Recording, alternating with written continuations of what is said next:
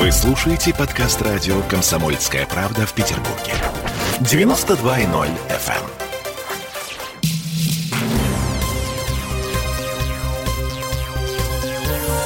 Темы дня.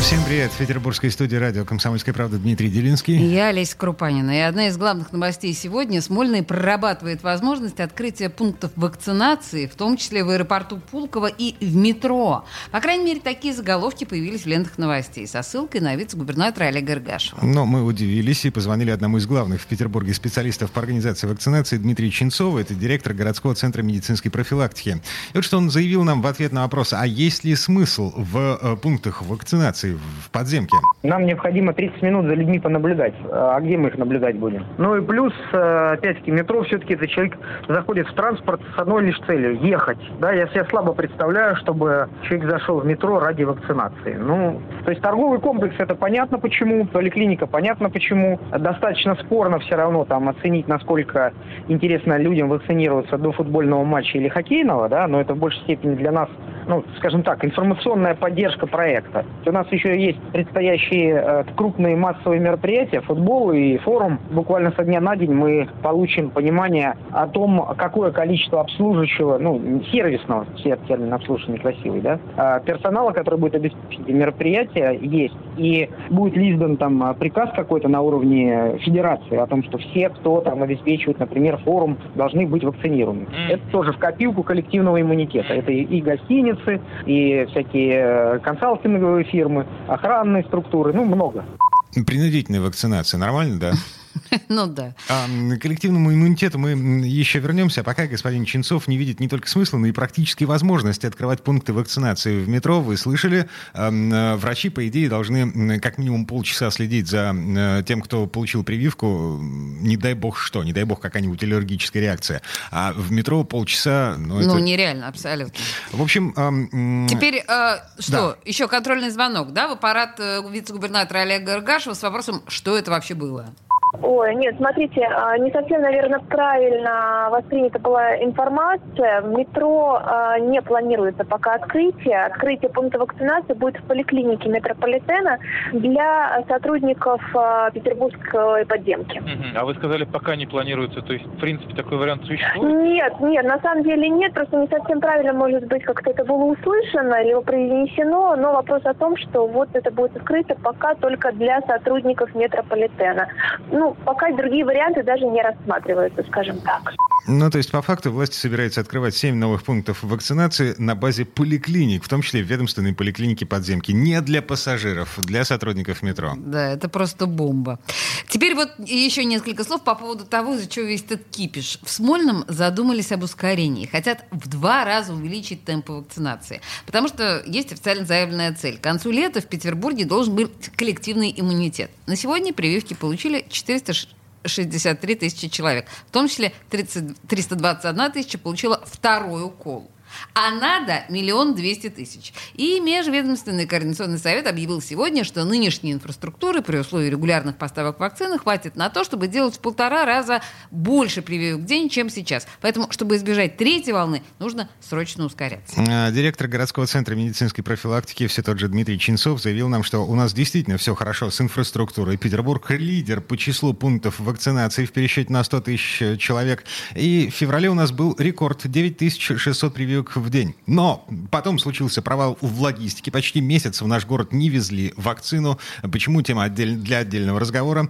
И, в общем, сейчас мы наверстываем упущенные, пока вышли на 7-8 тысяч прививок в сутки, но даже, в принципе, этого достаточно. Если мы сохраняем этот темп 7-8 тысяч вакцинаций ежесуточно, то мы 100% достигаем коллективного иммунитета и тех цифр, которые утверждены паспортом, а именно 1 миллион 200 тысяч человек, к заданному сроку. Напомню, 1 августа 2021 года.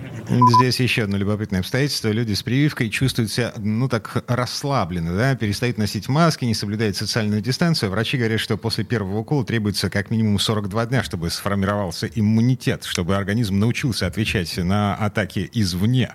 Ну и на сегодня коллективный иммунитет с учетом привитых и переболевших в Петербурге оценивается примерно в 50%. Для того, чтобы объявить коронавирус не опасным, этого, конечно, мало. Нужно хотя бы 70%, в идеале еще больше. А тут еще и в полный рост маячит на горизонте Евро-2020, Петербургский международный экономический форум и алые паруса. Ну и туризм никто не отменял. Это правда. Ага. Еще пара слов от господина Чинцова. Очень любопытное заявление, э, очень красивое заявление по поводу того, что, ну, в общем, э, нам нужно перебороть страх, э, страх уколов, страх прививки, вот, вот этого, да? Я прививок не боюсь, если надо уколюсь. Да, но есть еще предположение, что э, прививки от коронавируса, они, э, они меняют человека, да? Потому Да, что это есть. генетически модифицированный материал, бла-бла-бла. Ам, вот что господин Чинцов заявил нам по этому поводу.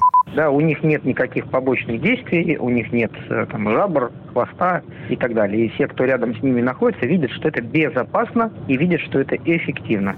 Это по поводу тех, кто уже получил прививку. Да, есть еще информация о прививках, которые меняют нас, да? Ты знаешь, что Джонсон Джонсон и еще несколько прививок, которые делаются на Западе, они меняют тромбоциты в организме человека. И у человека возникает опасность тромбоза.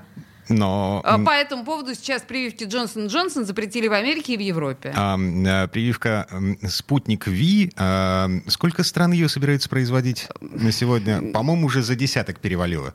Ну, это здорово, да.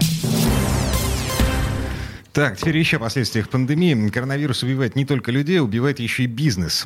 Сегодня в законодательном собрании выступал начальник регионального управления Федеральной налоговой службы Александр Гнедых, выступал с отчетом за 2020 год, и вот что там проз- прозвучало. Демография бизнеса в условиях коронавирусного года выглядит э, следующим образом. На налоговом учете в Петербурге состоит 239 тысяч юридических лиц и 177 тысяч индивидуальных предпринимателей. Их количество по сравнению на начало 1 января 2020 года уменьшилось. Юридических лиц на 14%, предпринимателей на 2%. А, Это несмотря на все меры поддержки, придуманные федеральными властями и Смольным. А, Собираемость налогов при этом выросла. Почему и как это было возможно во время коронавируса, коронакризиса, да? А, Тема для отдельного разговора. Ну и вот еще несколько любопытных цифр. Все помнят, что с прошлого года налоговая служба еще и мониторит цены по чекам, которые в электронном виде из кассовых аппаратов уходят напрямую в ФНС. Господин Гнедых сегодня заявил, что по этим данным еда в Петербурге за год подорожала на 8%. Мониторинг цен проводится правительством Российской Федерации. Такой мониторинг не относится к функциям налоговой службы, но, учитывая имеющиеся у нас сейчас ресурсы и возможности для анализа, мы участвовали в мониторинге цен на ряд социально значимых товаров, продуктов питания на основе данных контрольно-кассовой техники. По состоянию на 15 марта текущего года по итогам проведенного анализа цен на продовольственные товары в Санкт-Петербурге прослеживается общее постепенное повышение цен с апреля 2020 года на 8% в среднем. За исключением нескольких видов товаров, например, э, рыба, снижение цены на 8%. А ага, особенно корешка.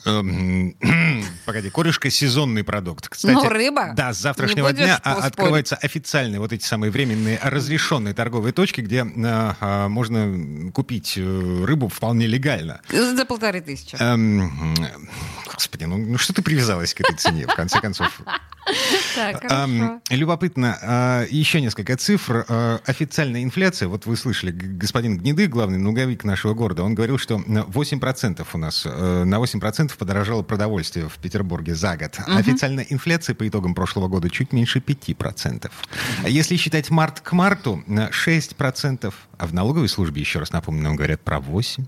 Ну, слушай, здесь на самом деле все очень просто объясняется, потому что все социальные пособия, МРОД, даже банковские проценты по вкладам и кредитам, все это рассчитывается из официального уровня инфляции, а не из фактического роста цен на продукты. Такие дела. Темы дня.